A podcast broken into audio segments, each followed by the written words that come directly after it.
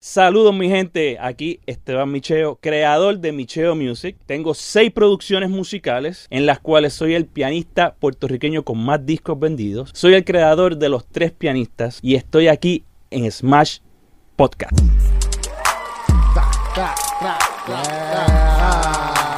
Aquí estamos, aquí estamos. Llegamos, llegamos, llegamos, llegamos.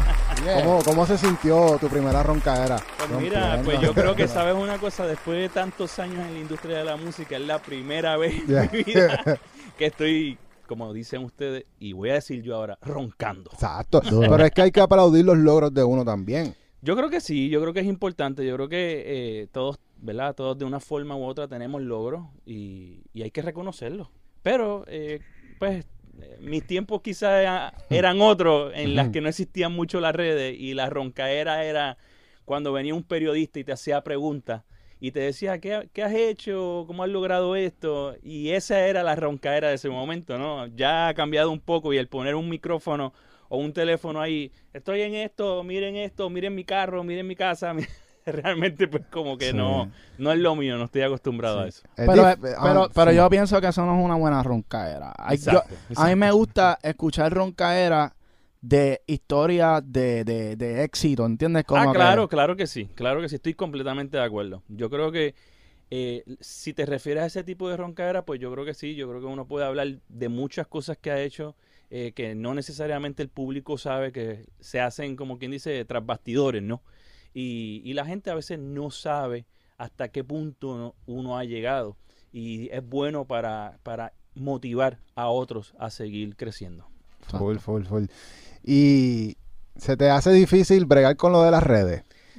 Esto de eh, eh, la sacar el teléfono, mira, Corillo. mira, pues sí, sí, sí, se me hace difícil. Eh, no soy, no soy una persona eh, de estar en, en, las redes, de estar este, tirándome fotos y, y o, o, modelando. O, es muy poco. El que me sigue eh, puede ver que no soy muy consistente en mm. las redes personales. Yeah. En los negocios, pues sí, tengo un equipo de trabajo que está todo el tiempo trabajando en las redes, pero en lo mío personal las sigo, las manejo yo eh, solo, ¿no? Y verdaderamente pues no soy muy constante en eso. Sí, tú sabes, son cosas que uno poco a poco tiene que ir aprendiendo de vez en Exacto. cuando. Oye, a lo mejor es que no le he cogido el flow.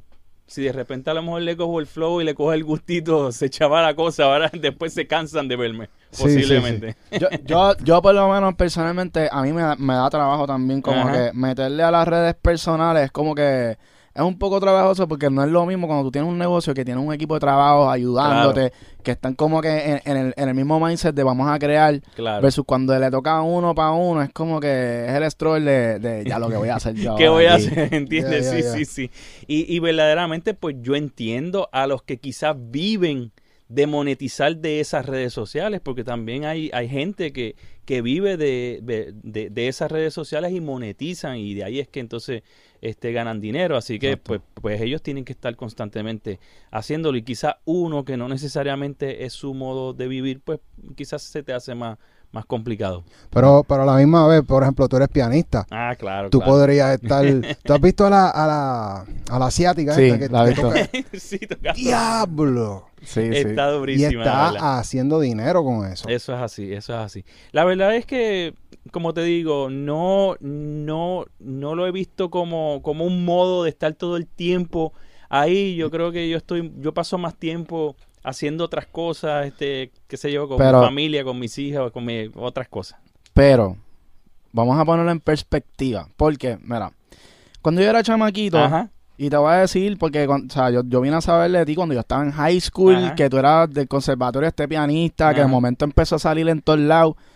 Back in the days, obviamente no existía esto de las redes sociales, no, era nada. esto. Correcto. Eso ¿Qué pasa? Que para nosotros en ese momento sí lo que tú estabas haciendo en ese momento era parecido a lo que obviamente uno tendría que hacer como artista, como productor, como músico, Correcto. que es vender tu imagen para Eso poder es en verdad, en verdad, crear una marca que tú puedas vender discos, Claro.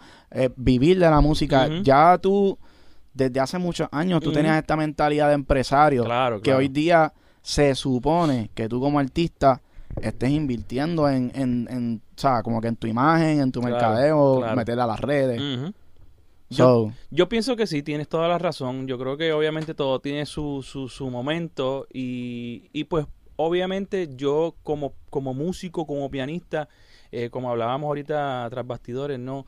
Eh, nosotros, eh, yo tuve que en un momento dado aguantar un poco lo que era el tema de la música, eh, quitarme, por decirlo así, un poco de lo que era el tema de la música para poder darle muy fuerte a lo que era mi negocio, o sea, y yo quería llevarlo a un nivel en el que poco a poco pues ha ido llegando, obviamente luego de 21 años que cumplimos este, este año, eh, y, y, y, pues eso me hizo eh, tener un, un- un cambio no en mi, en, en mi pensar de- del mercadeo personal como pianista, como músico. Quise darle el protagonismo a la tienda, a, la- a- a los negocios, y ellos fueron los que se han tenido el, el protagonismo como tal hasta los últimos meses, que obviamente hice lo de los tres pianistas y ya entonces ahí regresé nuevamente a la palestra pública nuevamente. O sea, es, más, es, es también un, un método de hacer indirect marketing. También, Correcto, ¿verdad? Porque estás promocionando tu marca. pero Claro, sí, pero tu marca definitivamente. como quiera eres Sí, tú. claro, definitivamente. Muy duro, muy duro. sí. bueno, yo quiero aprender los códigos porque, o sea, nosotros tenemos aquí a Micheo. Y Micheo, tú sabes, tú eres una persona exitosa. Gracias. a Dios. Nosotros, pues obviamente estamos empezando a ser, somos empresarios también, pero somos mini empresarios porque todavía nos consideramos súper jóvenes en todo esto. O sea, para nosotros levantar un, un negocio no es fácil. No, no, y, Y, y- y hoy mu- día mucho menos. Y en Puerto Rico. y en Puerto Rico, o sea, yo a mí me gustaría saber, diablo, es que es que ves como que es tanta información, pero para mí hay cosas que son más importantes en términos de lo que pasa hoy día Claro. y las necesidades que hay en las comunidades y eso. ¿Cómo, ¿Cómo tú te sientes con el género urbano? ¿Cómo están cambiando las cosas? Porque sabemos que antes se vendían muchos instrumentos. Hoy día la mentalidad de los chamaquitos es diferente. Ya no es tanto instrumento, es más como que invertir en tu gear de productos de, de pues, para hacer que tus mezclas suenen bien, para grabar, para que los micrófonos tengan mejor señal y, y, o sea, toda la configuración que tú necesitas para que la calidad sea buena. ¿Cómo tú has visto este cambio dentro de, de tu mercado? Pues mira, nosotros como, como todo negocio, yo creo que nosotros hemos tenido que ir evolucionando, ir con el mercado.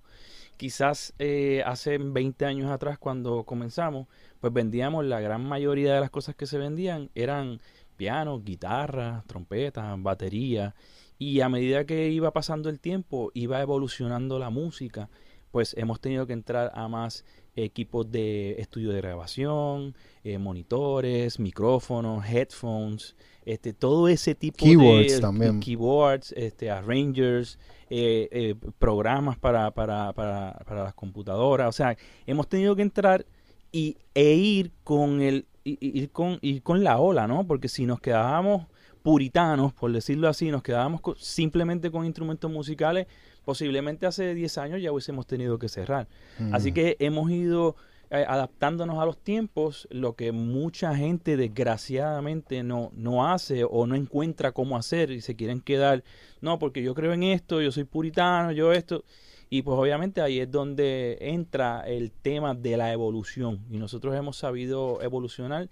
Tengo un equipo joven, todos los, los- los- todo mi equipo son mucho más jóvenes que yo y, y- y siempre los he cogido de esa misma forma eh, porque sé que la juventud nos trae nuevas ideas, nos traen nuevos panoramas, nueva visión y la realidad es que ha sido parte fundamental el podernos adaptar a lo que está pasando en la música. Sí, full, full. ¿Y, y tú has visto un cambio en, la, en el tipo de instrumento que la gente va comprando en base a la música que está pegada? O como que tú más o menos puedes calcular o casi siempre es lo mismo. No, no, no, no. Es- Es muy cambiante. Es un negocio bien complicado porque la fiebre cambia completamente. Por ejemplo, yo tengo, siempre hago esta anécdota en la que hubo un año, hace muchos años atrás, eh, que yo traje cerca de, cerca de, digamos, como 150 baterías, set de baterías acústicas para la Navidad.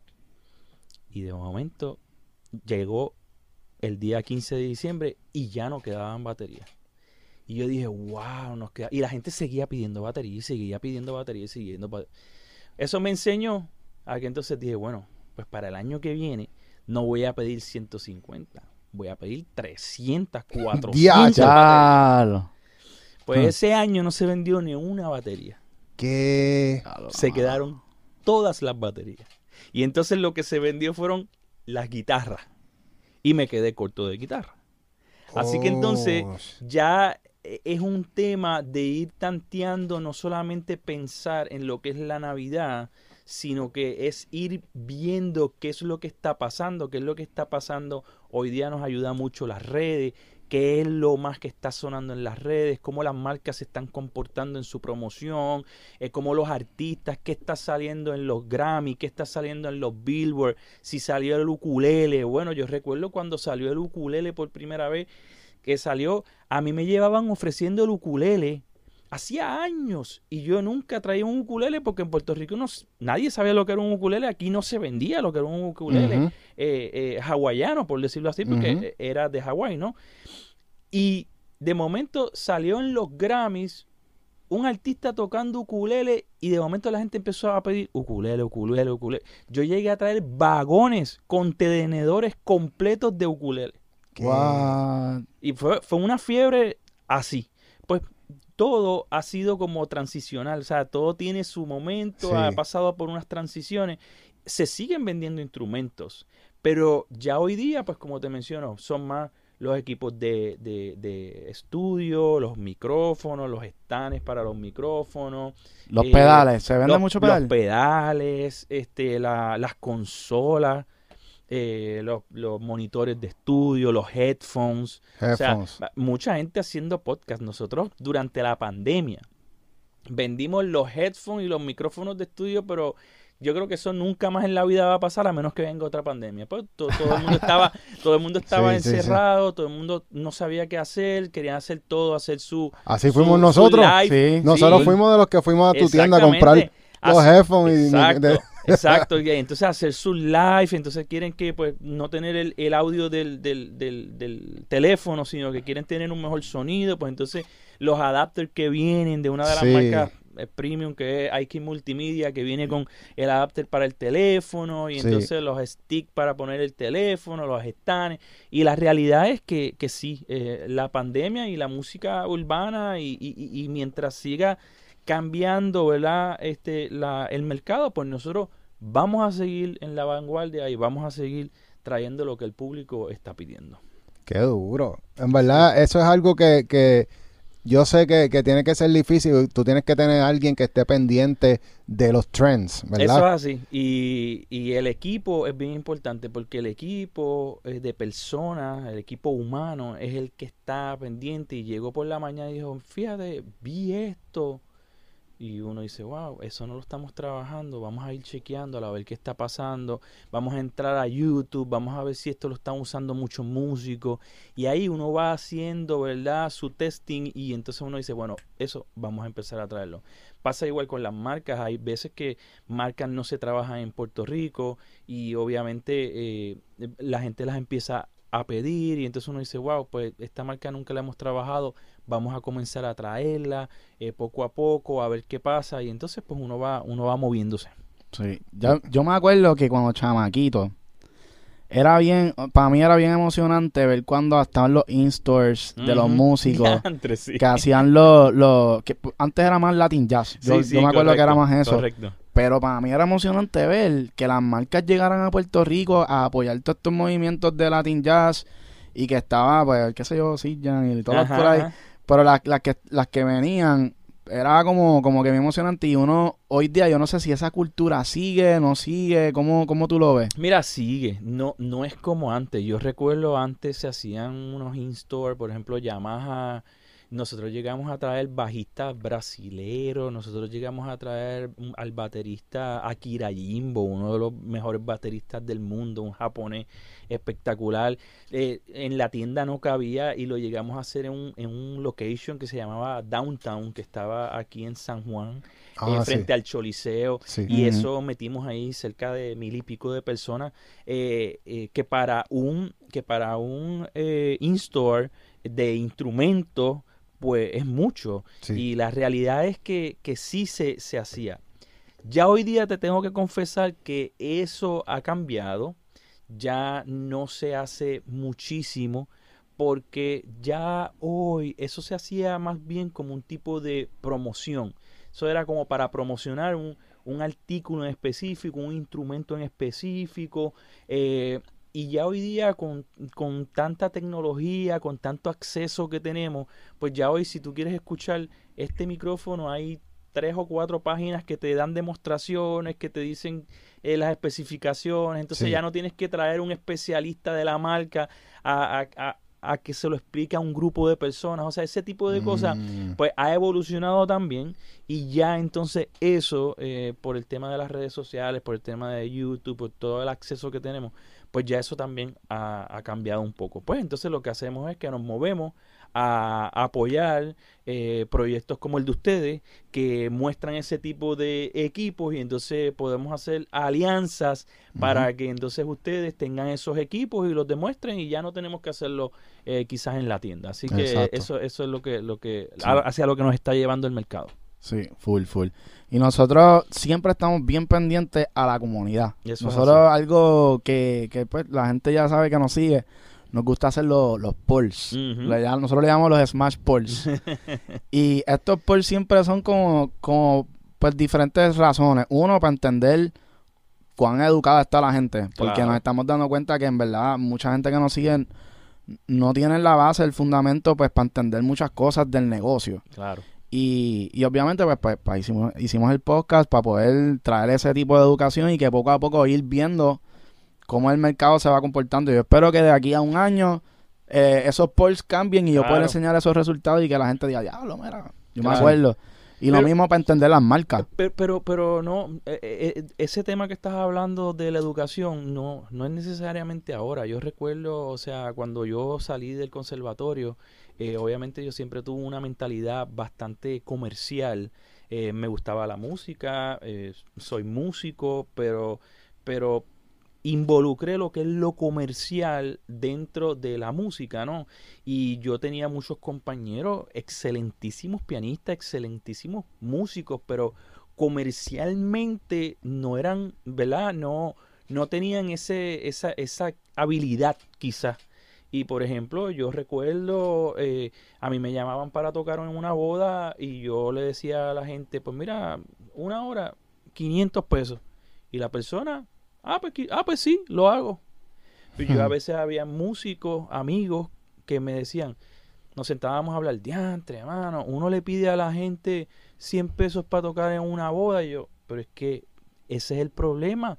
¿Cómo le pides 100 pesos? Tienes que tú darte a respetar, darte ¿verdad? valor de lo que tú haces y cobrar. Y la gente a veces piensa que verdaderamente si tú dejas las cosas baratas, eh, la gente te va a apoyar más y no, no necesariamente porque a veces tú si tú tienes una calidad tú tienes que tener un estándar no y ese estándar lo va lo vas llevando y entonces aunque yo cobraba más caro tenía quizás, como decimos nosotros, tenía menos guiso. El otro tocaba 20 veces al mes. Yo tocaba 10 veces al mes, pero como yo cobraba 5 veces más que él, pues yo estaba mejor, por decirlo así. Y era lo que yo trataba de con muchos compañeros, les decía, chicos, pero cobra más, aunque toques menos. Es que yo quiero guisar todos los fines de semana, chicos, pero si, oye, en un día te vas a ganar lo que tienes que tocar cinco días. Así que maximiza. Entonces, ese tipo de, de, de detalle comercial, pues yo siempre fui así. Yo siempre fui, claro, dando calidad, dando lo mejor de mí. Y, y Pero pues más o menos, esa, esa, esa, perdona que te interrumpa, es como nosotros en, el área de beatmakers, ¿verdad? Que hacemos pistas, nosotros pues tenemos un precio, pero entonces tú ves a una gente haciendo pistas bien baratas y dañando la, lo que uno de verdad podría estar ganando. Claro, y yo, yo pienso que sí va a haber un momento en el que se va a dañar el mercado, porque nos ha pasado, nos ha pasado a todos, eh, se daña un poco el mercado, pero el que el que aprecia y sabe la calidad tuya versus el que la da más económico, va a llegar el momento en el que le va a decir, ¿sabes qué? eh, me fui una vez por lo más económico, pero sabes que no lo vuelvo a hacer. Tengo que, tengo que irme hacia donde voy. Y eso, y eso ha pasado. Y, y verdaderamente lo he vivido como, como músico. Obviamente ya en lo que es los instrumentos musicales, pues, pues no funciona así. En los negocios, pues sí, el precio es, es bien importante para mantener un volumen de venta. Y esa parte, pues no la, no la puedo manejar de esa forma hay que manejarla competitivamente con lo que está pasando con, la, con las tiendas de Estados Unidos, con las tiendas eh, online, con las que te venden, pues obviamente hay que estar competitivo y ya es una marca, ya es una marca establecida, así que ya se, se vende a unos precios, ¿verdad? Lo, más económico que se pueda. Pero el tema de, de por donde salimos de esta, esta conversación, el tema de la educación. Yo creo que mucho músico salía tremendo músico, pero no, no le daban las herramientas para él mercadearse, cómo yo voy a, a, sobresalir, ¿no? ¿verdad? En, en el ámbito de la música, porque yo puedo ser el mejor pianista, pero quizás no necesariamente me van a llamar para todos los guisos o no me van a contratar porque no me sé mercadear, no sé cómo, cómo entrar, cómo llegarle. Y esos detalles es súper importante y sobre todo hoy día manejar tu carrera, cómo vas a hacer eh, el tema de la de la eh, de las colectas eh, colectar en, en, los medios sociales colectar en, la misma música es de Spotify cómo tú vas a cómo te van a pagar y todo eso.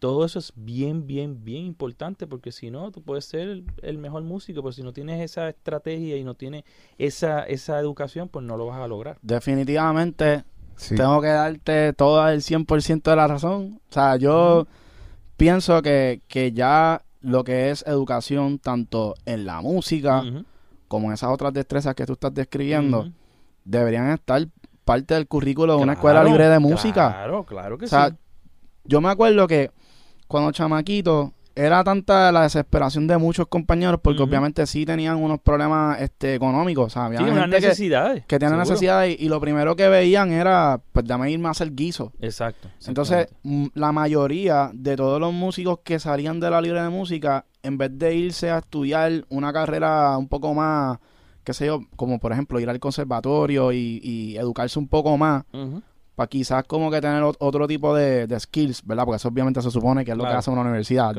desarrollarte las destrezas. Claro. Pues sigan por el camino rápido, que era ir a hacer guisos, y llegaban a un punto que como que se quedaban estancados, porque ¿qué, ¿qué más tú puedes hacer después de los guisos?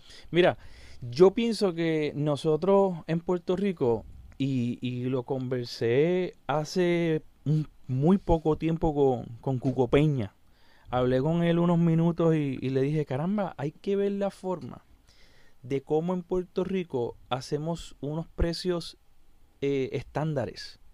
Porque es increíble, y, aquí, ¿verdad? No voy a mencionar nombres, ¿verdad? Pero como grandes músicos, pero estrellas, o sea, de los mejores músicos que tiene este país, te tocan con X artista en el Choliseo que hizo un sold out, que ese artista se ganó posiblemente medio millón de dólares y al músico le pagaron 800 dólares por tocar ahí. Sí, y no es justo. O sea, eso es completamente injusto. Y, y aquí, a lo mejor esta parte, esta parte eh, era para el principio. Pero eh, Esteban Micheo no le toca a nadie por 800 pesos. Pero, te lo digo mira, sinceramente. Pero mira la diferencia. tú invertiste en tu, en tu branding. Tú te encargaste desde muy joven. Claro, claro, claro. Sí, pero, pero hay grandes. Te estoy hablando de grandes músicos que si yo digo aquí nombres, tú vas a decir, antes sí. Te estoy hablando de los mejores guitarristas que tiene este país. De los mejores bateristas que tiene este país. De posiblemente los mejores bajistas, percusionistas que tiene este país. Y tú los llamas para ir a un choliseo y con tanta, mira, oye, te lo digo porque yo con los tres pianistas hice choliseo, hice bellas artes, hice, mira, necesito para que me acompañe esto y lo otro. Ah, dame 800 pesos y yo, yo creía que este tipo me iba a cobrar 3.500 pesos. ¿Entiendes lo que te quiero decir? O sea, y tú dices, diablo, este caballo, o sea, esto es de lo mejor que hay. Ah, que fíjate, si tú me das, es más, si tú me das 900, yo lo hago contigo. Y yo tengo un guiso con X artista por 700 confirmado, pero si me das 900, lo hago contigo. Y yo, que todavía están en el joseo ellos también. Sí, y yo se viran también. Y yo, y yo, y yo, y yo digo, Dios santo, o sea, un artista, o sea, un músico del calibre de esta persona con la que yo estoy hablando. O sea, que estemos a estas alturas. Y yo le decía a Cuco, yo le decía, mira, nosotros tenemos que hacer como una asociación de músicos. Una asociación de músicos en la que para tocar en, en Bellas Artes a los músicos, por, cualquier artista que venga de Estados Unidos, cualquiera, eh, tiene que pagarle, qué sé yo, 1.500 pesos por función. Pero que no traigan que no traigan de otro lado, porque tú sabes cómo es. ese, es el la unión, la unión. E, ese es el problema, pero, pero, pero oye, hay que hacer algo porque los músicos en este país, yo recuerdo mi abuelo en un momento dado, cuando yo quería estudiar música, le, decía a mi mamá, ah, no pongas a ese muchacho a estudiar música que se va a, morir, a morir de hambre. Hmm. Y, y ahora, y en ese momento yo no lo entendía, y al cabo del tiempo eh, fui entendiendo lo que él quería decir. No era que literalmente yo me iba a morir de hambre, es que lamentablemente los músicos de hoy día, colegas, amigos míos, que van, me visitan a la tienda o compran o lo que sea, tienen a veces tres o cuatro trabajos, dan por el día clase, después salen a otra, salen a las tres de la escuela pública quizá o de un colegio salen de dar clases a una escuela privada como las que nosotros tenemos hasta las 6 de la tarde, después se van por un guiso de 6 a, a 10 y quizás a las 10 de la noche los llaman para tocar en un estudio una grabacióncita ahí de media hora y tienen cuatro, cinco trabajos. Dice, wow, pero, pero realmente con la habilidad que tiene esta persona, con lo bien que toca, ¿por qué tiene que tener cuatro o cinco trabajos? ¿Sabes? Y a eso es a lo que mi abuelo se refería de que te ibas a morir de hambre. No era que te ibas a morir de hambre textualmente, era que te ibas a tener que joder.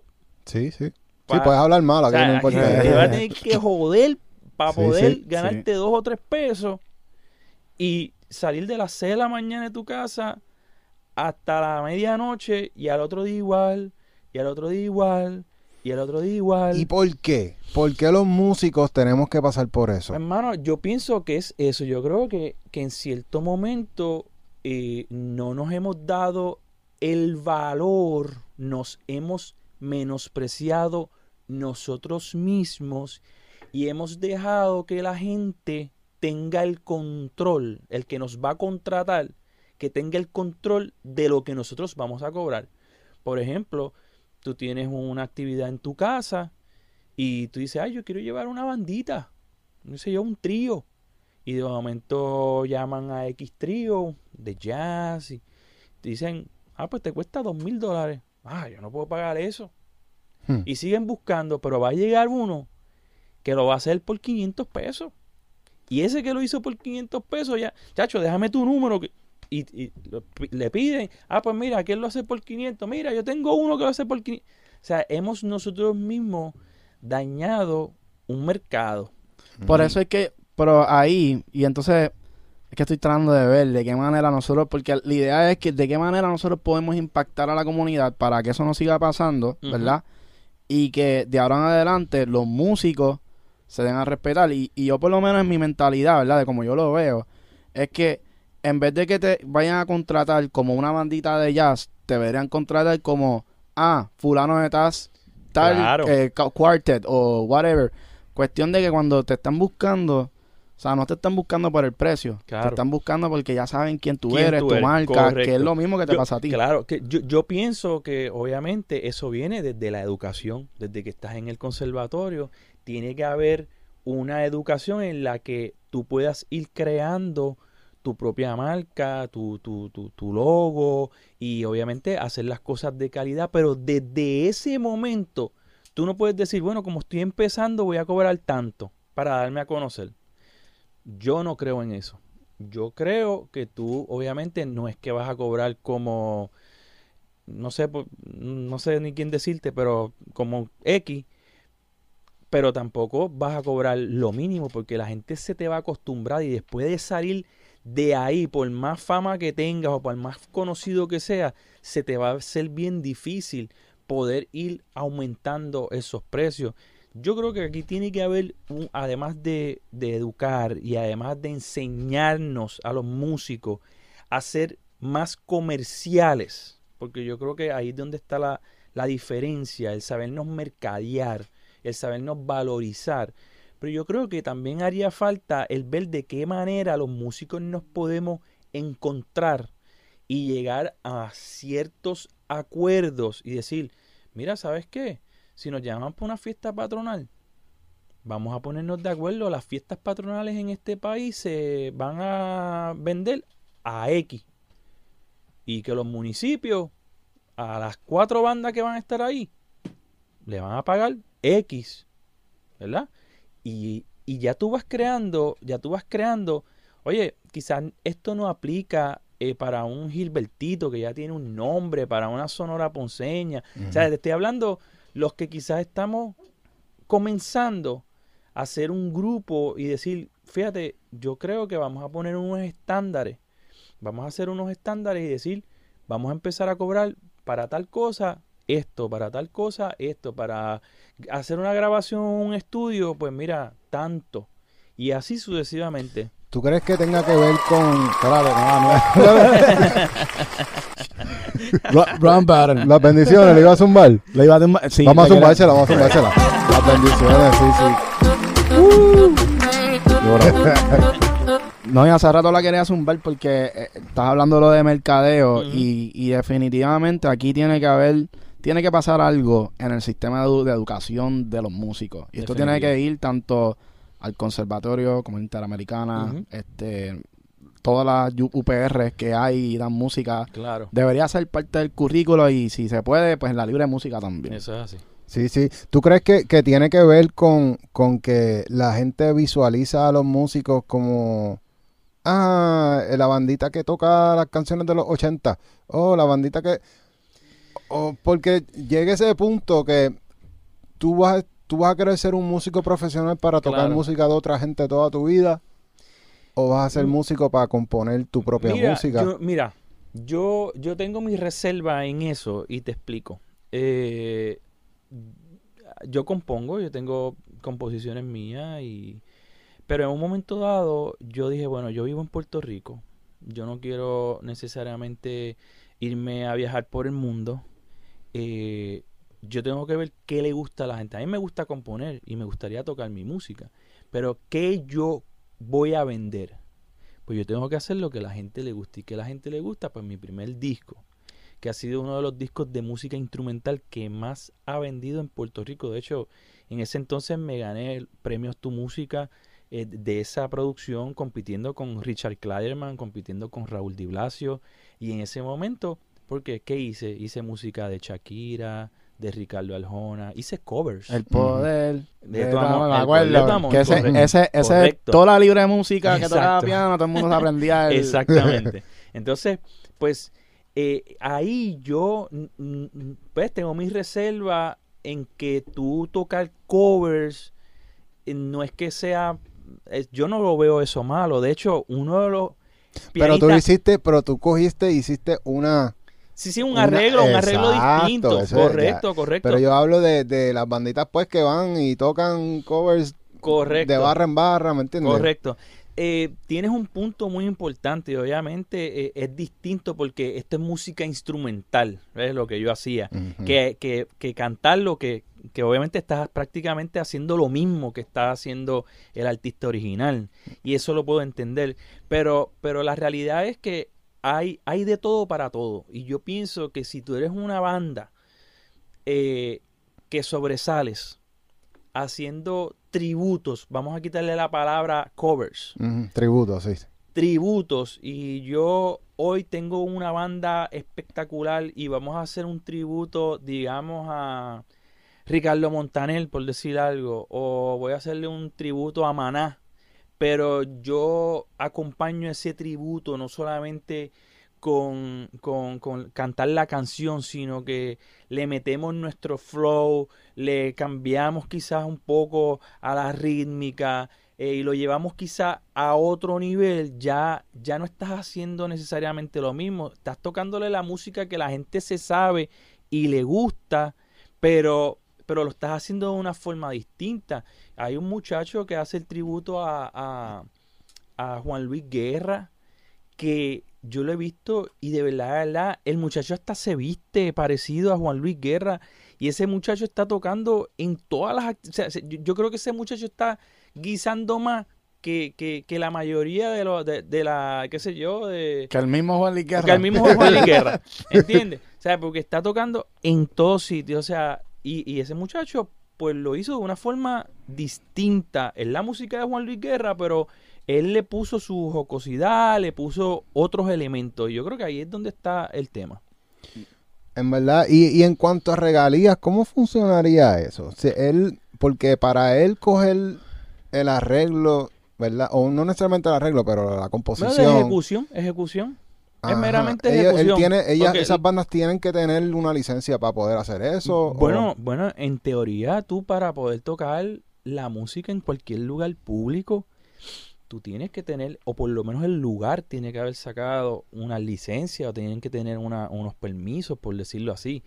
En teoría, lo que pasa que pues eso, pues como tú vas a regular ir a una barra en tal sitio que están tocando la música X y, o sea, verdaderamente pues eso no, no se hace, pero, pero sí, en teoría eh, habría que hacerlo. Full, full. Bueno, yo me acuerdo que el otro día nosotros estábamos en la oficina con Micheo y Micheo se tiró uno de los códigos más importantes de la historia de la música antaña, yo diría. No sé cómo llamarle, pero... Código, este fue el verdadero código. Para mí, para mí, para mí, para mí es el código de los códigos.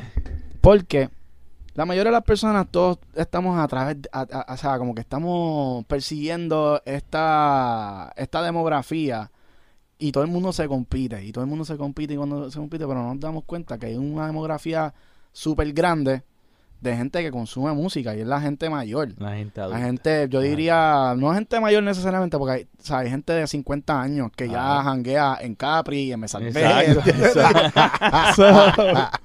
so, eso es así, eso. Mira, yo fui a Capri otro día también. Pues, mira, pero ya solo está llegando ahí.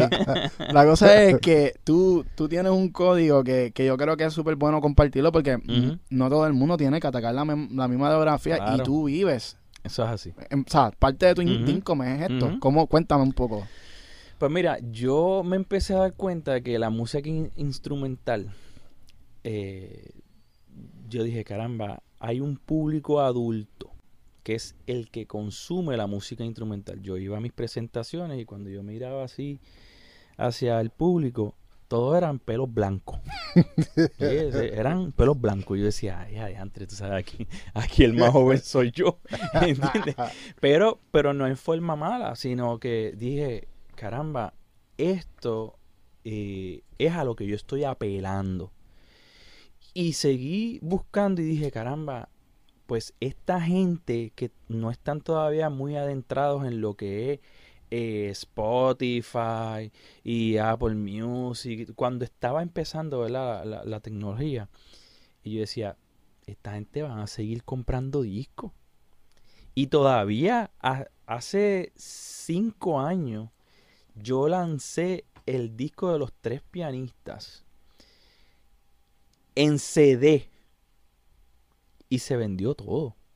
O sea, se vendió todo. ¿Por qué? Porque estábamos apelando la música instrumental, ya sea si tocas, si tocas flauta, si tocas guitarra, si, si tocas lo que, piano, lo que toque. Mira, hazte un disco de música instrumental. No necesariamente tienes que apelar a que quieres tocarle a la juventud.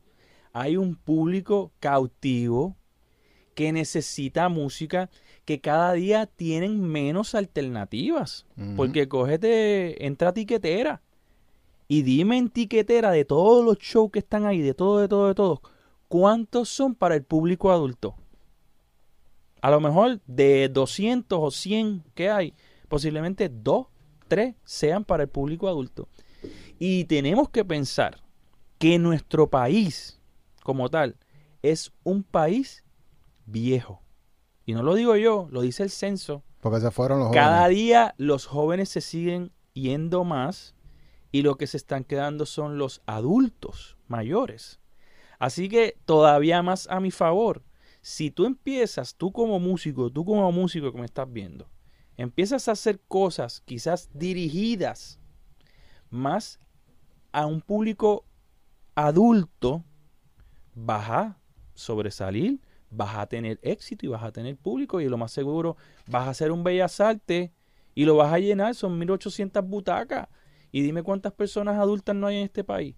Hay miles. Sí. Así que si tú apelas a ese público adulto, vas a hacer cosas bien interesantes. Y es lo que, lo que yo he hecho, lo que hicimos con los tres pianistas. Claro, luego los tres pianistas quisimos eh, bajar un poco, ¿verdad? Ese rango de, de, de, edades y quisimos llevarlo por lo menos a los cuarenta y tantos. Entonces ahí empezamos a hacer música de los 80 hicimos música del Supply, de Chicago, hicimos de, de, los Eagles, de todo esto. Y eh, entonces ahí entramos al Choliseo y pudimos hacer Choliseo. Hicimos, hicimos Choliseo y hicimos Coca-Cola Music Hall. Párate, espérate. los códigos, los códigos. Hay oportunidades para todo el mundo. Es que hay oportunidades para todo el mundo. Oye, la verdad que, que, que los músicos, yo creo que aparte de lo que estábamos hablando ahorita, eh, hay muchos músicos que lo que cuando empiezan a estudiar música creen o piensan que solamente es yo ser famoso o yo o yo ser un gran artista. Y yo creo que los músicos pueden concentrarse, digamos, en producir. Pues mira, yo voy a tratar de ser el mejor productor. Yo voy a tratar de ser el mejor guitarrista o yo voy a tratar de ser este, el mejor maestro de guitarra. Y, y hay cierta, o voy a tener una academia de música. Que ah, sigan abriendo academias de música, músicos que me escuchan, sigan abriendo academias de música. Nos convienen a todos. El, el país, el gobierno, lamentablemente, ¿verdad? Ya por las razones que sean, que no, no me interesan, pero por las razones que sean, no apoyan 100% la música ni las artes. Así que está en nosotros eh, seguir montando academias de música, que abran academias de música, que abran academias de arte. Somos un, un, pueblo bien musical y tú dices, wow, qué musical somos, pero a la misma vez no tenemos esa educación musical desde niño. Así que, contra, imagínate si tuviésemos esa educación musical. Así que los exhorto a todos. Yo pienso que hay, hay mercado para seguir trabajando. Ahí están ahora el tema de los podcasts, está el tema eh, educacional, hay, hay mucho, hay mucho. Y la verdad que eh, hay que seguir, hay que seguir trabajando para, para seguir abriendo plazas en, en otras, en otros mercados. Yo pienso que, que también al, al deben existir los músicos que, que ya lo han logrado. Eh, abrir esos canales de comunicación hacia los que los que, los que están empezando, brindándole opciones, que no es solamente saberse las escalas, que no es solamente saberse los ejercicios, ¿me entiendes? Porque llega un punto cuando tú estás empezando que uno ignorante quiere, tú sabes, rápido estar corriendo sin gatear, ¿me entiendes? Y como que los ejercicios son aburridos. Eso es así, eso es ¿sabes?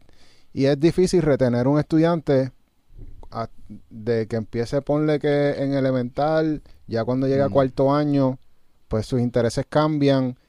Y fue, pues, yo cogía mis clases de música, pero ¿qué pasó después de ahí? Exacto. Y no hay nadie que les diga que pueden estudiar piano, pueden estudiar violín si les da pueden hacer una carrera en la música. Y, y puedes grabarte tú mismo, componer, hacer arreglos tú, vender esos arreglos para que los que hacen pistas lo usen y pueden montar un negocio con eso también. Mira, con YouTube, eh, yo veo música, por ejemplo, no música. De momento tú entras y tú dices, ay, fíjate, yo quiero estar hoy como tranquilo, quiero estar como en paz, déjame ver si consigo algo en YouTube de pajaritos. Quiero escuchar pajaritos. Y de momento tú entras y tú pones sonidos de pajaritos. Y te sale sonidos de pajaritos. Literal, 50 minutos sonido de pajarito. Y tú miras y tiene 50 millones de views. Y tú dices, ¿qué es esto?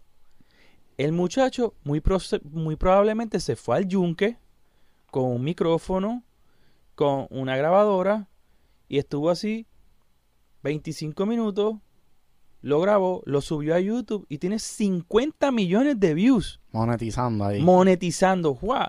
Y de momento tú ves el canal y tiene 150 mil suscriptores. Y tú ves todo lo que tiene. Sonido de la playa, sonido del mar, eh, del mar sonido del, del, río, sonido del bosque. Sin música, es solamente los sonidos. Sonidos de pajaritos. y cada uno tiene 20 millones de views, 60 millones de views, 40 millones de views. Y tú dices, wow, o sea, es que hay tanto, tanto, tanto que hoy se puede hacer gracias a las redes sociales, gracias a YouTube, gracias. Te puedes promocionar tú mismo prácticamente gratis en Facebook, en Instagram, en esto, lo otro. O sea, hay muchas cosas. Yo creo que los músicos de hoy día, los que les gusta bregar con grabación, con música, tienen mucho en lo que pueden experimentar y que pueden ganar dinero, ganarse la vida haciendo, haciendo cosas interesantes. Pero hay, que, hay que hacerlo. Y también el que ya hace el músico, eh, eh, por ejemplo, al igual que los cantantes de, reggaetón, eh, ya no es solamente cantar reggaetón y ya. y, ya nosotros nos hemos dado cuenta que la mayoría saben grabarse ellos mismos. Correcto. Y por lo menos saben hacer una premezcla. Que para, la, para el área de los músicos, que no es tan solo llevar tu instrumento y, bueno, es que no tengo quien me grabe. Ah, que no, no tengo chavo para ir a un estudio. Exactamente. Uno ya tiene que incluir. Ya eso está tan, tan accesible y de hecho las marcas han hecho, vienen bundles eh, súper económicos que, que, que obviamente ya tú lo puedes llevar a tu casa, lo compras y tú mismo te estás grabando al otro día. O sea, realmente hay mucha accesibilidad, pero el músico no puede encajonarse en eso nada más de, ah, yo toco guitarra, pues yo voy a estar todo el tiempo guitarra. Que me, el que me llame es para tocar guitarra. No, mira, puedes hacer ciertas cosas y vas a ir creciendo y vas a ir ganando tu marca, va a ir ganando terreno en el ambiente de la música y se va a ir posicionando. Ahí yo estoy 100% de acuerdo con todo el mundo aquí. Lo único que yo veo aquí que es el problema y, sé que pues lamentablemente es así, eh, es que o sea, estamos llegando a un punto donde pues ya no vamos a poder dedicarnos 100% a nuestro instrumento. Pues yo me acuerdo chamaquito, yo le metía ocho horas diarias. Si yo llego a tener que estar haciendo este redes sociales, que no, aprendiendo de marketing, no iba a ser posible para mí, como en ese momento saxofonista, vivir de la música, porque es que imagínate con tanta mierda y tener que practicar y ponerme duro, ¿entiendes? Porque dicen que uno se vuelve experto a las 10.000 horas. O sea, ahora el proceso es un poquito más largo porque tienes que entonces meterle también a las redes sociales, aprenderte a grabar, aprender a, ser empático, Dios, simpático, no sé, o sea, aprender a bregar en las redes sociales y, networking. networking, son un montón de cosas. Yo pienso que eso siempre ha estado. Eh, lo que pasa es que, no las redes sociales, eh, que ha estado el tema de que tú tienes que hacer muchas cosas. y, y, ahí es donde está el tema de lo que estábamos hablando en un principio. Y es que yo, yo lo llamé eh, quizás con la palabra errónea, que yo era comercial y que mis compañeros posiblemente no lo eran. Y era que yo era pues bastante presentado en ese sentido. Yo trataba de, eh, cerca de mi casa había un estudio, pues yo quería estar ahí, cada vez que viniera un artista, esto y lo otro, y tocaba en un restaurante y trataba de que cada, veía a alguien importante de la industria y ahí era donde más me votaba y ahí me, me, vieron y me quisieron filmar. O sea, yo creo ah, que eso es, eso es la, nuestras redes sociales de ese momento. en ese momento, las redes sociales era yo estar en un restaurante y si y yo dar lo mejor de mí no era estar sentado ahí como un pianista de 80 o 90, de 100 años tocando clean, clean, clean, clean, clean, clean. No, yo me envolvía, yo me moví y esto, como si yo estuviese dando un concierto. Hasta que vino una persona, me vio y dijo, este chamaco, tú sabes, mira cómo se mundía esa canción ¿Entiendes? O sea, yo creo que es que tú te tienes que saber mercadear, tienes que ir aprendiendo Y yo creo que hoy día esa está más fácil, porque antes tú, pues, que diera la, gran casualidad que entrara alguien que tuviese una disquera o que tuviese alguna relación de una disquera, pues al restaurante que tú estabas tocando o en la actividad donde tú estuvieras tocando.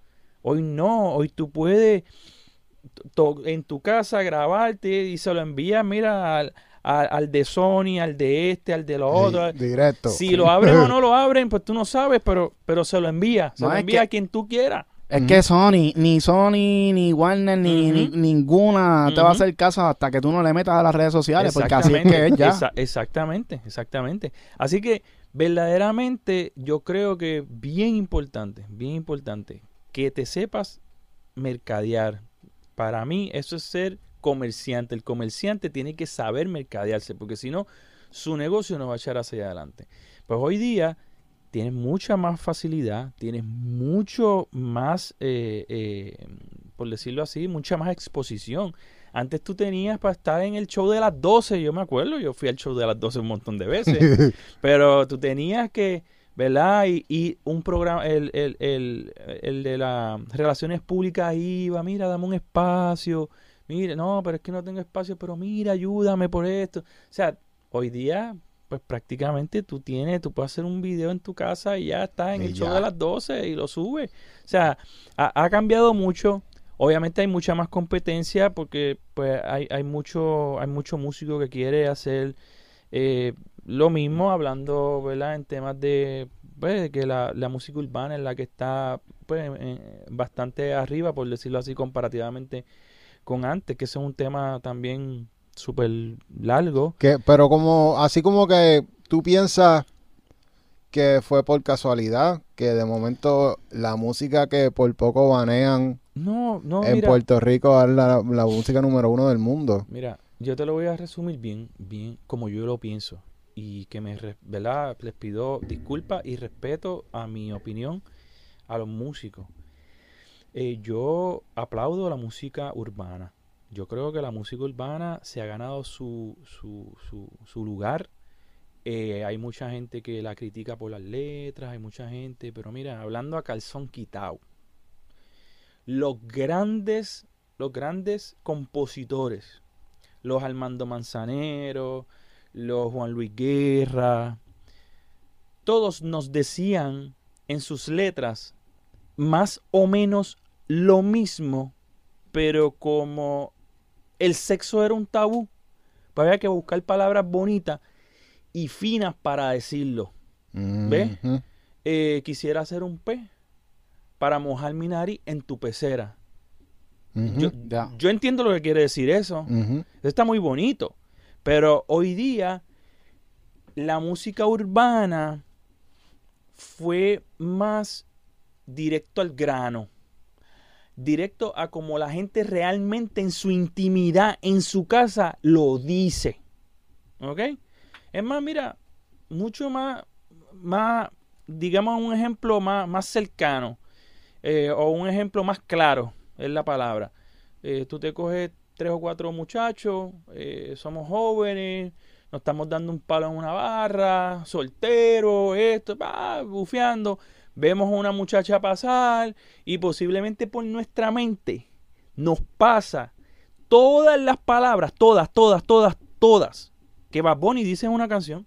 O sea, cuando tú lo analizas, nos pasa eso por la mente, posiblemente, mami, quiero esto, quiero a lo otro, quiero, chacho, yo, si de esto hiciera, chacho, mira, todo.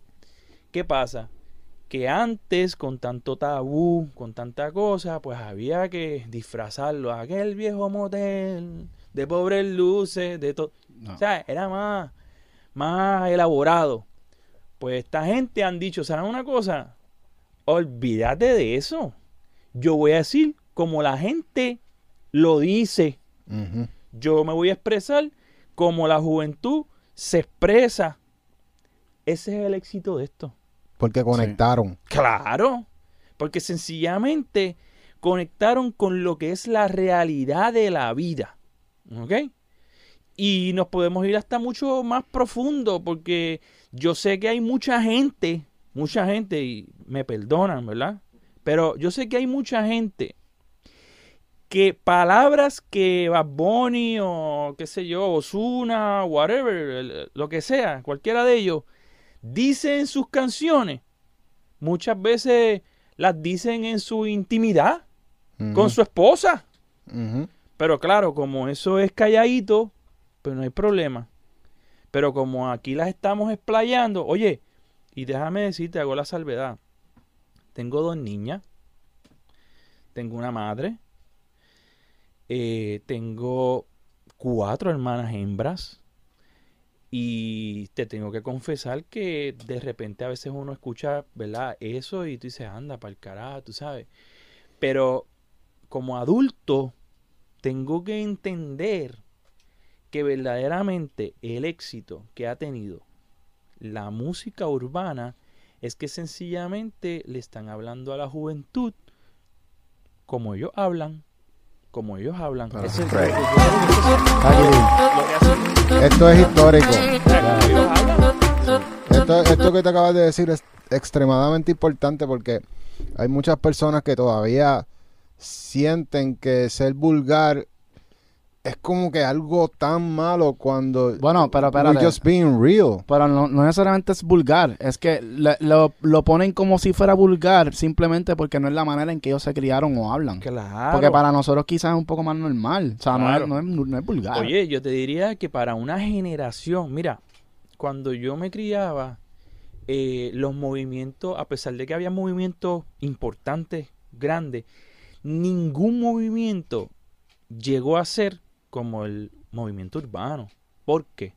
Porque había, se, se diluía, por, ponerlo así, el, el, pastel, el bizcocho se dividía mucho. Estaban los cocolos, estaban los, los rockeros, estaban los baladistas, estaban los merengueros, estaba la música del ayer, estaba, entonces, pues, habían como sus grupos, sus grupos. sí, tú tenías que hacerte un bando. Tú eras, tú eras un bando, ¿verdad? Había, todo el mundo tenía, pero ¿qué pasa? Que mientras la generación y la, la radiodifusión y las telecomunicaciones fueron dándole más eh, oportunidad al género urbano, pues obviamente estas generaciones que se van levantando lo único que están escuchando con mayor ¿verdad? Este, posicionamiento es lo urbano, lo urbano, lo urbano, lo urbano.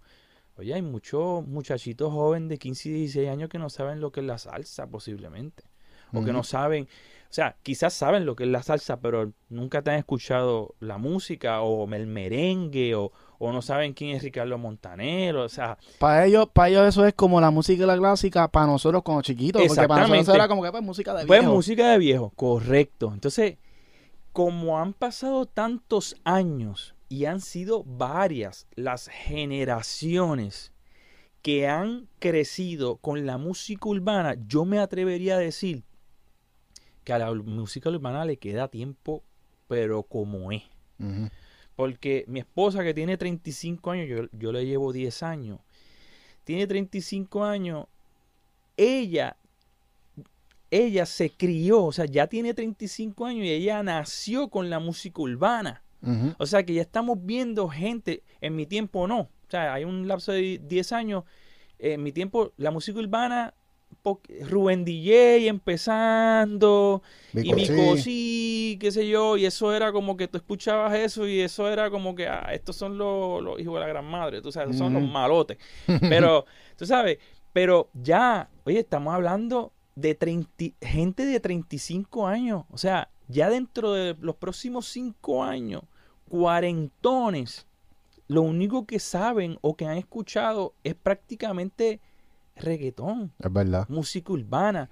y, si, y si sigue, y si sigue, Si, si, tú analizas, si sigue la música urbana tan fuerte como está, tendremos niños de, tenemos niños en los próximos 30, 40 años que es el, es el, es el urbano lo que va a estar. Van a nacer hablando como Manuel. Sí, casi, casi. Tú sabes, y, y bueno, yo, yo, no, y yo no estoy, ¿verdad?, diciendo que, que eso sea bueno pero, pero tampoco lo puedo juzgar. Yo creo que pues ellos hicieron algo, no quiero redundar en lo mismo, pero ellos fueron ellos. Y yo voy a decir las cosas como me han tratado de tapar la boca tanto tiempo, mi mamá yo decía carajo y me daba un tapaboca, mi mamá yo decía cualquier otra palabra, pues ellos han sido ellos. Y como dijo el gran prócer eh, Bad Bunny, dijo yo hago lo que me da la gana y eso le gusta a la juventud y no le gusta a la juventud nada más.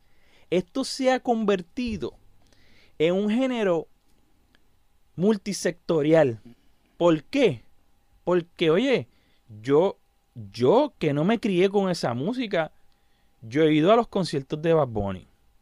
Yo he ido a los conciertos de Wisin Yandel, de Yankee, me los disfruto, me sé las canciones, brinco y las que no me sé, me creo que me las sé y brinco y todo. O sea, realmente, y veo gente mayores que yo, te estamos hablando de los 50, 55, 60 años, que mira, yo creo que todo tiene su momento posiblemente quizás para ir a un concierto y para el vacilón, el adulto dice, mira, yo lo bailo, lo brinco, salto, esto, lo otro, me lo disfruto.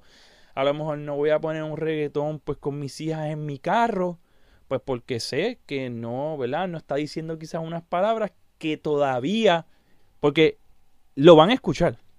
lo van a escuchar. Lo escuchan, lo, escuchan. Por eso, nosotros, nosotros tenemos una sobrina de 10 años por eso, lo van a escuchar, pero por lo menos en la medida en que yo pueda retrasar que lo escuchen, pues lo trato, pero el día que no lo voy a escuchar con ellas igual, ¿sabes? Porque, y pues me tocará explicarle como adulto, me tocará explicarle pues todo lo que están diciendo ahí.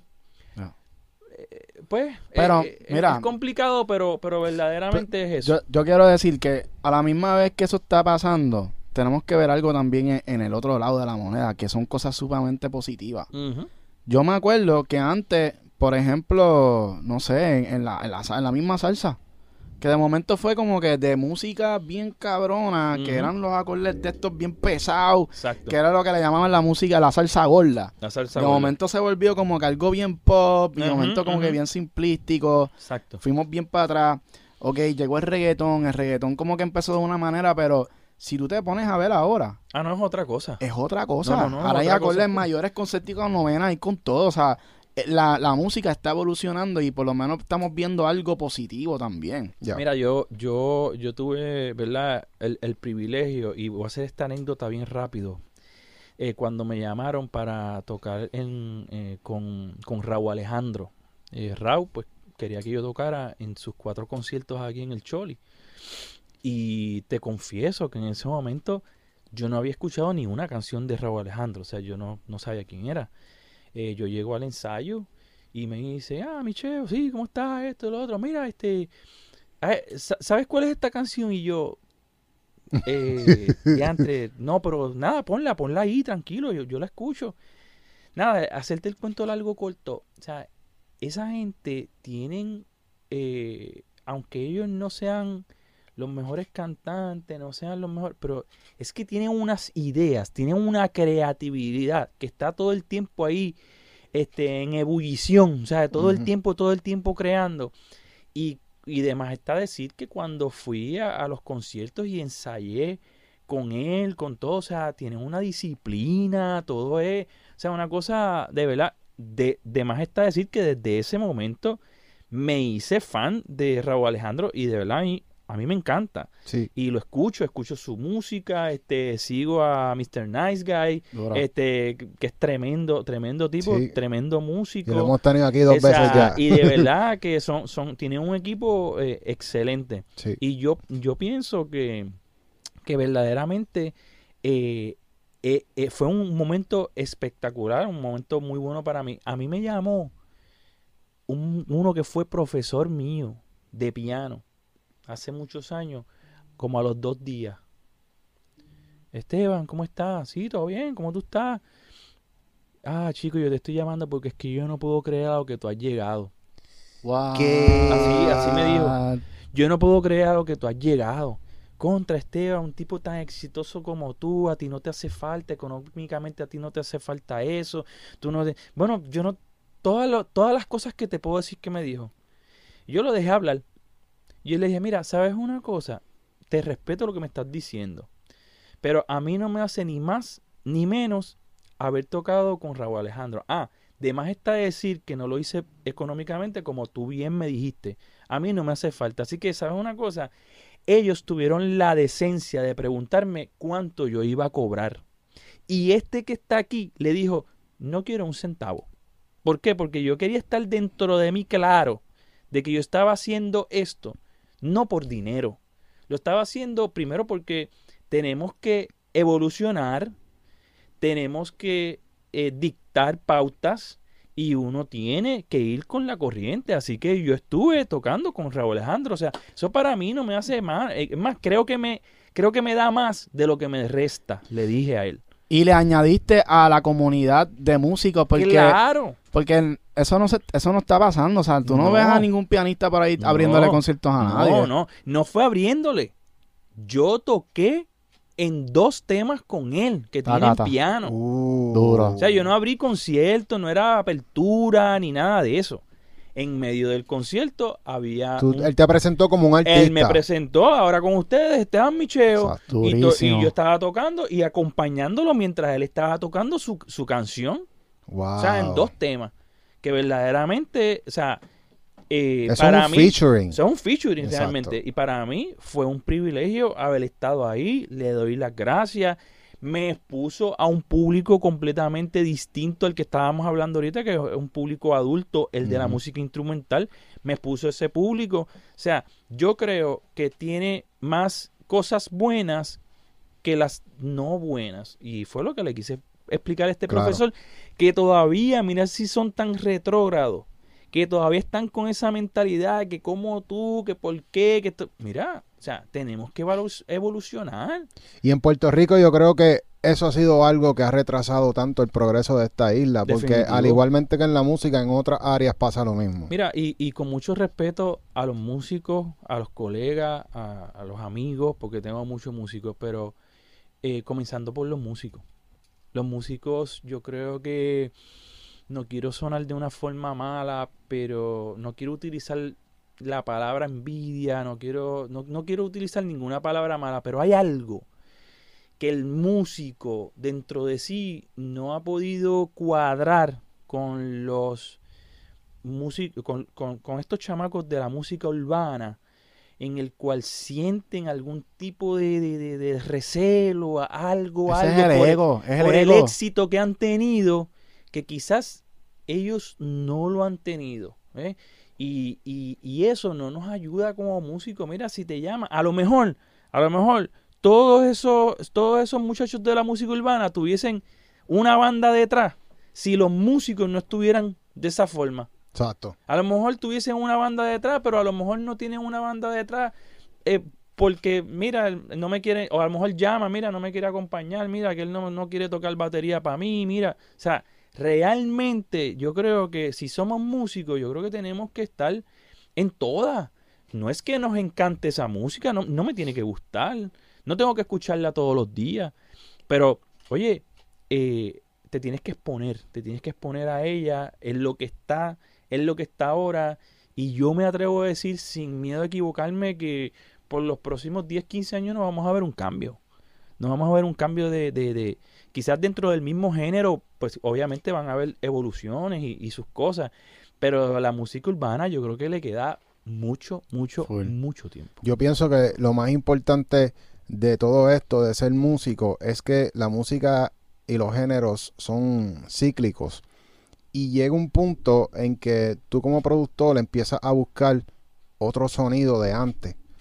Y, y ahí empiezas, si tú sabes tocar, ya vas a poder hacer unos loops de piano que suenen como la música que tú dices que es de viejo, ¿me entiendes? Claro, vas a poder construir eso para poder montar tu pista. Pero mira, una cosa que, que, que dicen muchos músicos, muchos maestros, muchos... Ya, me he buscado 20 candelas con los músicos. Oye, yo soy músico. Pero, o sea, yo te vaqueo, yo, soy, yo te vaqueo. Dime la mayoría de los músicos, la mayoría de los músicos o la gente, porque esto es la gente en general, vamos, no, no, no son los músicos necesariamente. Eh, dicen que, que, la música urbana eh, no es música. Hacho, negativo. Tan mal. No es música, exacto. Y yo lo único que le pregunto, busca en el diccionario la definición de música. Y cuando tú busques la definición de música en el diccionario, que es la combinación de ritmo y melodía, eso es lo que está en la música urbana. Ahí está. Música y melodía. Right. Pues es que yo te digo que yo en mi música, cuando yo la hago, yo le, yo toco el piano, yo le meto novena, yo le meto séptima, yo le meto de todo. Y la, incluyendo a Rabo Alejandro. Rabo Alejandro tiene una melodía que esto el tiempo más o menos, ese es el flow de él. Claro. Él le mete la novena a los, acordes menores. y ese es lo que distingue a Rabo Alejandro. O sea, hay músicos detrás de cada canción. detrás de, esas canciones. Correcto. Estoy completamente de acuerdo. Y Bad Bunny también. Bad Bunny todo el tiempo usa acordes así. Todos, todos. Yo creo que todos están, o sea, todos están usando grandes músicos. Yo creo que todos, grandes músicos que han entendido la vuelta y que saben y están guisando precisamente por eso, porque han entendido que detrás de estos chamacos eh, pueden hacer buena música. Pueden hacer buena música. Y, y lo otro es que no es que no es que los reggaetoneros y, y los cantantes de trap no quieran hacer buena música. Es simplemente que de donde viene la base, de donde viene el género urbano, es que no, no fue apoyada. Y al no ser apoyada, fue hecha con el mínimo de las herramientas que tenían, se creó un sonido y de ahí es que viene. Pero si tú le hubieras dado una banda y un corrido de gente que los apoyara, la música, ya hubiéramos estado haciendo música igual de cabrón que estamos haciendo ahora hace tiempo, ¿entiendes? completamente de acuerdo. Ese proceso se tardó por la gente oponerse al movimiento. Y por la falta de recursos también, porque si tú te fijas el reggaetón cuando empezó todo estaba desafinado. Sí, sí, sí. Todo estaba desafinado. Y mira ahora como todo suena lindo. No, no, la verdad que han hecho tremendo trabajo. Yo creo que es, momento de... Yo creo que se les ha dado un respeto. Eh, creo que se debe respetar el, el, el movimiento. Y creo que, bueno, una vez más, creo que les queda mucho tiempo. Creo que hay, creo que hay taller para los muchachos que vienen subiendo, creo que hay para hacer buenas cosas, hay espacio para seguir haciendo buenas cosas y creo que los muchachos que están comenzando eh, a dar ¿verdad? Este, los, sus primeros pasos, mi recomendación, mi consejo es que lo que vayan a hacer, sea dentro del género urbano, dentro de la salsa, dentro del merengue, dentro de lo que vayan a hacer música instrumental, háganlo bien, háganlo 200% bien mercadense, que su nombre suene en todos sitios, como, y esto es un anuncio no pagado, hmm. como le dije a los muchachos ahorita, McDonald's no es el mejor hamburger, no es el mejor hamburger, pero es el más que la gente conoce. ¿Por qué se dieron a conocer? ¿Por qué lo conocen? Porque tanta publicidad, publicidad, publicidad, publicidad, publicidad. Pues, no es el mejor hamburger, pero todo el mundo se lo come y es por la publicidad que obtuvieron. Así que en la música eso es lo que necesitamos. Publicidad, publicidad, en un negocio, eso es lo que necesitamos. Publicidad, publicidad, publicidad. El que quiera ser un tremendo abogado, pues tiene que promocionarse para que la gente lo llame, para que lo defienda. Y así sucesivamente. El mejor CPA, el mejor médico, lo que sea. Bueno, qué manera de cerrar. Oye, espérate, antes de que nos vayamos, yo quiero preguntarte, ¿existirá o habrá en algún momento un disco de piano instrumental de música urbana? Mira, te voy a dar por la única razón que no lo he hecho. Lo quería hacer, lo quería hacer. Por la única razón que no lo he hecho es porque, y aquí me voy a contradecir un poco eh, en el término eh, de cómo me expresé con el profesor que me llamó. Eh, aunque no me importe que, ¿verdad? Lo que me digan cuando toqué con alguno de ellos, eh, sí te tengo que decir que me da un poquito todavía de, de cosita, como yo tengo un público adulto. Vas a poner a perrear a los viejos. Eh, yo ya me estaba imaginando, vamos para la calle, o el piano ahí. Como tengo un público adulto, eh, pues yo no quisiera que perder ese público adulto por hacer un disco de, de, reggaetón que digan, ah, mira lo que está haciendo este, eh, ahora se dañó, o sea, eso todavía en mi cabeza todavía no he podido como que conectar el, los chips de decir, olvídate de ese estupidez, olvídate de eso, vamos a hacerlo. pero ya mismo, vamos a convencer.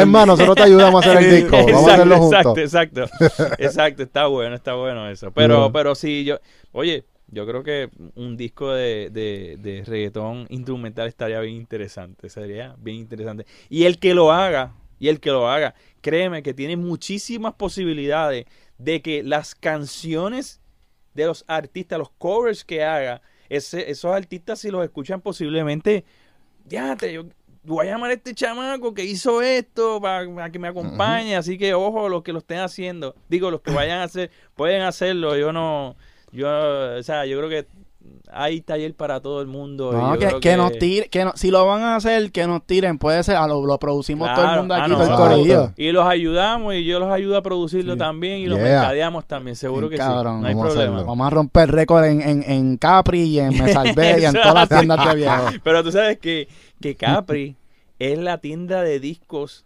que más discos está vendiendo últimamente, ¿verdad? No sabía. ¿Tú no lo sabías? Capri vende más que todos los que venden discos. Ahora mismo, Capri tiene 102 tiendas en Puerto Rico, 101, 102. Y el disco de los tres pianistas que se distribuyó en los Capri y vendimos yo no sé cuántas copias. Y yo hice un disco de Navidad hace como 4 o 5 años que vendimos como 10 mil copias en los Capri. ¿Ok? en los Capri se vende, ellos, claro, ellos tienen que venir con un acompañado de, un compromiso de una publicidad y tiene, o sea, no es que ellos tienen una tienda de discos, ellos seleccionan tres, cuatro, cinco títulos al año y los colocan, pero son 110 outlets y estás yendo al público que todavía compra CD, que posiblemente no saben buscar música en el teléfono y está yendo a ese público que entonces los compran ahí en CD, los ponen en su casita.